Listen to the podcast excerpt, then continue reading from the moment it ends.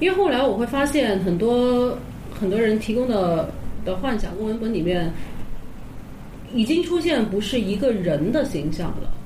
比如说有有些时候他们会，又有我有些时候采样的时候会让他们讲几个故事那样子嘛。因为很多时候这个这个比较快，你可以很快在故事里面，在在他写的故事里面识别出来很多基本的那个那个模式。但我会发现有些人的故事是没有人的，嗯就说也许是人跟一个生物之间的故事。就像咱们平时聊天的话，也会说，哎，这个人感觉像个什么动物一样，就是那种感觉，就是可以用一个动物来来代替一个人的形象，在在一个故事里面，在一个幻想里面。嗯嗯或者是人，或者有可能，比方说是一个抽象的形象，一个故事里的一个什么神呐、诸如此类都有可能。嗯，那俄狄浦斯之后是 latency，latency 中文是什么？前呃前夫妻，哦，那前夫妻是怎么一回事儿？前夫是妻哪个前哪个福呢？就是前潜伏在前夫就是，latency 六到六六六岁开始到青春期之前这这段时期叫 latency。嗯然后潜伏的意思好像主要是说这段时间的性活动会不明显，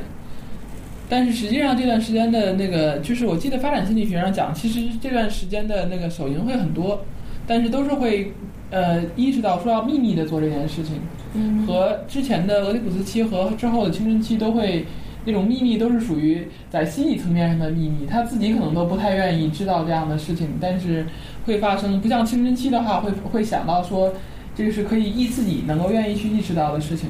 嗯那你之前说的俄狄浦斯是不能胜利的，这个为什是么？当然不能胜利，他要是真的是是的话，就杀父弑弑弑对弑父娶母了。对嗯，嗯哼。他不嗯能同意不能达成一个行为上的，对，那现实中的胜利之后的结果会是什么样？胜利的话，嗯，比方说可能那个我觉得就是是是是科夫特治疗的那类病人，就是呃家里会呃不管是妈妈还是孩子都会公认父亲是很无能的，所以妈妈就和孩子。达成了这样的一个一致，然后整天都会去说爸爸很无能，然后爸爸可能最后会有外遇、离开家或者诸如此类的这样一个情况，然后孩子会觉得自己赢得了妈妈，但实际上这样一个关系对小孩之后的发展很不利，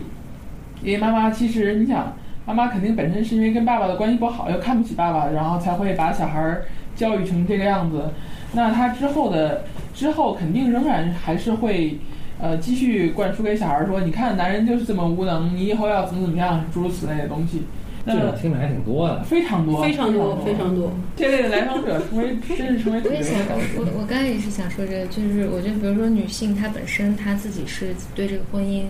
在婚姻中不能得到满足，对然后呢，刚好有了一个孩子出现，那我觉得她恰好她就是她可以使用这个孩子是成为一个同盟，然后去杀掉对，对，父亲。就是说这个杀掉不一定就是说那个不是真的杀掉对，不是真的杀掉，对，但是他会在心理层面上就把他从家庭里面放逐出去了，嗯所这以样的话，小孩儿实际上就没有一个父亲的榜样，就是家里没有一个说能干的人的榜样。嗯那如果他妈妈特别能干呢？这个就是问题所在了。嗯妈而妈且一般也是妈妈特别能干才会是觉这得样这老公不良。呃，那倒不一定，妈妈不能干也可以觉得，对对， 老公不灵是对对。呃，嗯，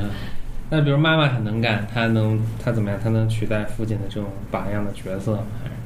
呃，有一定程度上可以，但是这个肯定会给小孩儿带来很多的困扰。对，因为对于他来说，他就会不知道说性别角色是怎么样的。或或者是在三人关系里面，就是这个孩子就无法学习得到怎么去呃对处理这样一个三人关系，而是他只只能习得到把把另外哪那一方对，给起砍掉砍掉。因为实际上就是一帮人在一起的话，肯定不会是能力都一样的人。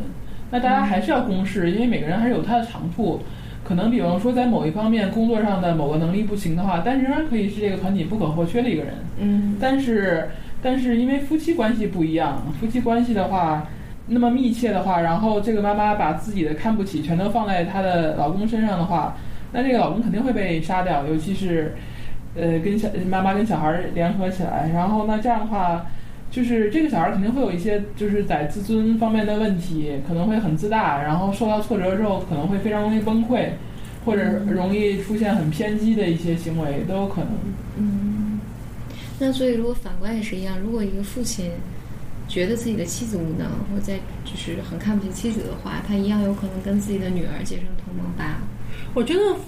呃，我觉得丈夫好像更多不是看不起妻子，而是愤怒为主，是吧？我觉得这一点确实很有意思，好像父亲表现为看不起的情况，其实真的不是真的看不起。对，对，那是什么呢？不是真的看不起。因为你看，像像我们之前谈到过的，就是比较，就是说会有自恋情节的男性军师，他们纠结回来的会是一群愤怒的女儿，所以愤怒的女儿会跟会跟这样一个父权的的男性在结成同盟，对，结成个同盟，所以说他们容不下任何的那样一个母亲，哪怕这个母亲是想尽办法要进来跟他们俩建立关系，但是愤怒的女儿跟一个自恋的父亲是可以把母亲给杀掉的。嗯，对，但但是为什么是这样子？其实我还没想的明白，因为我发现嗯一般丈夫不会觉得妻子无能，因为他会觉得我，因为男性角我觉色得可能是什么？可能是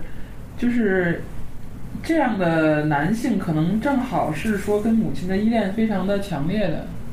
对他来讲，母亲就是全能的，嗯所所以以他会会很害怕，或者是说觉得受到威胁，然后很愤怒，嗯但他不会觉得女性很很无能，他可能会用这种方式来表达说你很无能，想要去激怒那个人，或者说想要用这种方式来惩罚那个人，但是他内心其实听起来不是说真的是看不起的感觉。嗯，所以他更多的是恐惧。嗯。我觉得可能也和杨和杨会和杨哥的感觉有关系。因为之前我们讨论过一次，就是当一个，比如说一个男的咨询师，呃，如果特别特别自恋，就是他需要满足自己这种父亲的这种权威感的话，他在小组里面就比较容易把，呃，整个小组的女性的这些成员都变成一个，呃，顺从他或者是崇拜、敬仰他的一个女儿。然后在这样的小组，因为我我们也确实见到过，然后这样的小组里面，就所有的女孩子都更像是，嗯，我我见到的是更像争宠的女儿，嗯就是要要向这个父亲来去获得不断的获得这个小组这个领导者就是男性咨询师的那个呃宠爱，然后我要让你看到我变化了，我长大了，我才是你最喜欢的那一个。所以，当这个小组成有新的成员，比如像母亲的形象进来的时候，往往在一次两次就会被整个小组驱赶掉。对，是的，因为好像在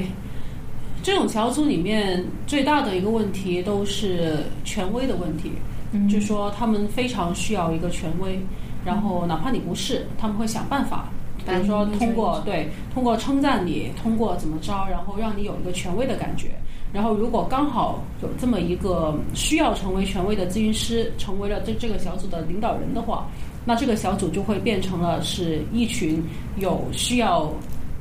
权威的倾向的女性，跟一个有需要被崇拜的男性成为的一个联盟。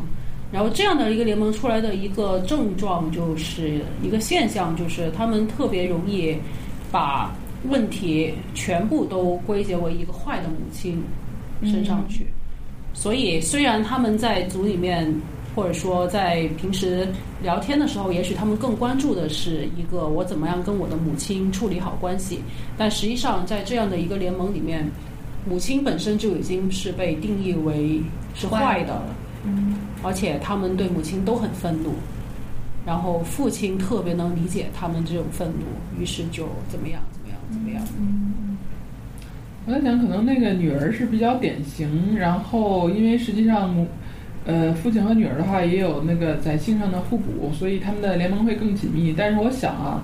把女儿换成儿子的话，这个场景其实完全可以成立的，嗯，如果是是可以一群父亲和一个呃父亲跟和儿一子个儿子也是可能成立的，嗯只是说没有这么稳固，没有说父女这么稳固。因为实际上我在想，其实哪吒的故事有点像。这个故事里面是没有女性的，除就是除了生了个肉肉肉球以外，没有女性的存在的需要。嗯然后他的师傅也是个男的，然后那你你看那个，呃，父亲在杀掉儿子，虽然在哪吒的故事里杀掉，但是、呃那个儿子还是不断的向父亲去表忠心。你看，我是在为你想的，我是跟你一头的呀，什么的这种的。但嗯实际上在故事里面可以可以看到，说他们俩其实不需要有母亲的存在，然后都是说那个那个父亲是在向龙王一个更大的一个权威、一个有力量的东西表示，你看我是顺从你的，然后哪吒也在跟爸爸说，你看我是顺从你的，这样。嗯，哦，那这样就清晰多了这个故事。